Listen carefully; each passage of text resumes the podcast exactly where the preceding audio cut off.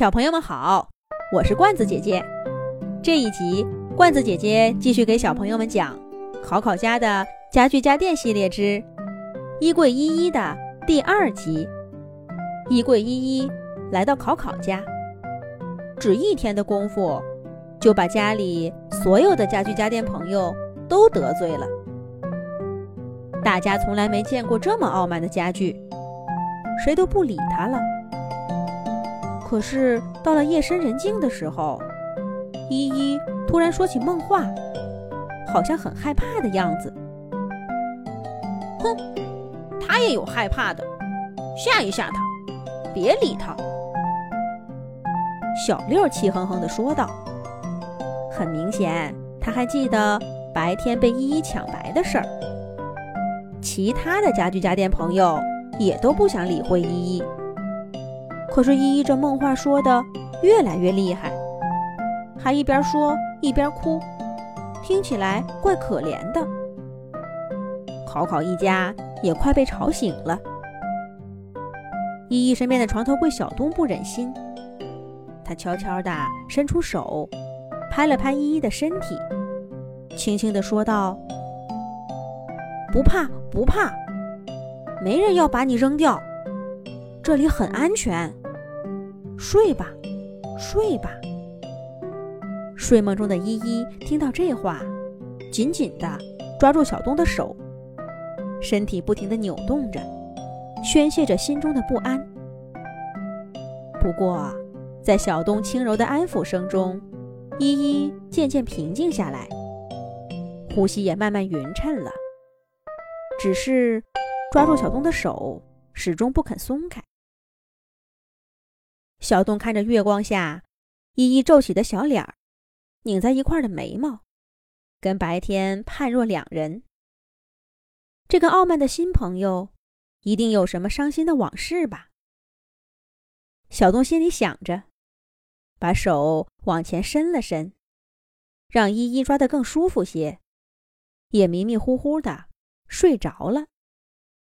不知道过了多久，小东觉得。他的手被猛地一甩，紧接着，耳边传来依依的声音：“哎呀，你怎么抓着我的手睡觉？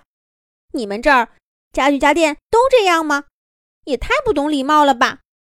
哎呀呀，我的手都麻了，真是的，真是的！”依依的声音很大，不管不顾的，说的考考爸爸都起了疑心，推开房门看了半天。窗帘小帘子使劲按住依依的嘴巴，这才没让考考爸爸看出破绽来。这个依依傲慢也就罢了，还险些泄露家具家电的大秘密。这不，考考一家刚走，家具家电朋友们就集体声讨起了他。这回大家可不再客气，声音一浪比一浪高。全是说依依不懂事儿，连一向好脾气的电视机老 K 也生气了。谁让这个依依差点破坏了最重要的规则呢？依依一开始还高声分辨着，渐渐的，她的声音越来越小，脸色越来越差。突然，她把头往脖子里一埋，大声的哭了起来。考考爸爸的西装。考考妈妈的套裙，考考小朋友的小礼服，掉了一地。依依边哭边呜咽着说：“你你们都不喜欢我，我知道，你们想把我扔掉，你们都想把我扔掉，所有人都想把我扔掉，想把我扔掉。”依依越说越伤心，渐渐的说不出话来，只剩下呜呜的哭声。这下，所有家具家电朋友都不说话了。床头柜小东伸出手，像昨晚一样，拍了拍依依的肩膀，轻轻地说：“哭吧，哭吧，有什么伤心事儿，哭出来就好了。”依依也像昨晚一样，紧紧地抓着小东，哭得更凶了。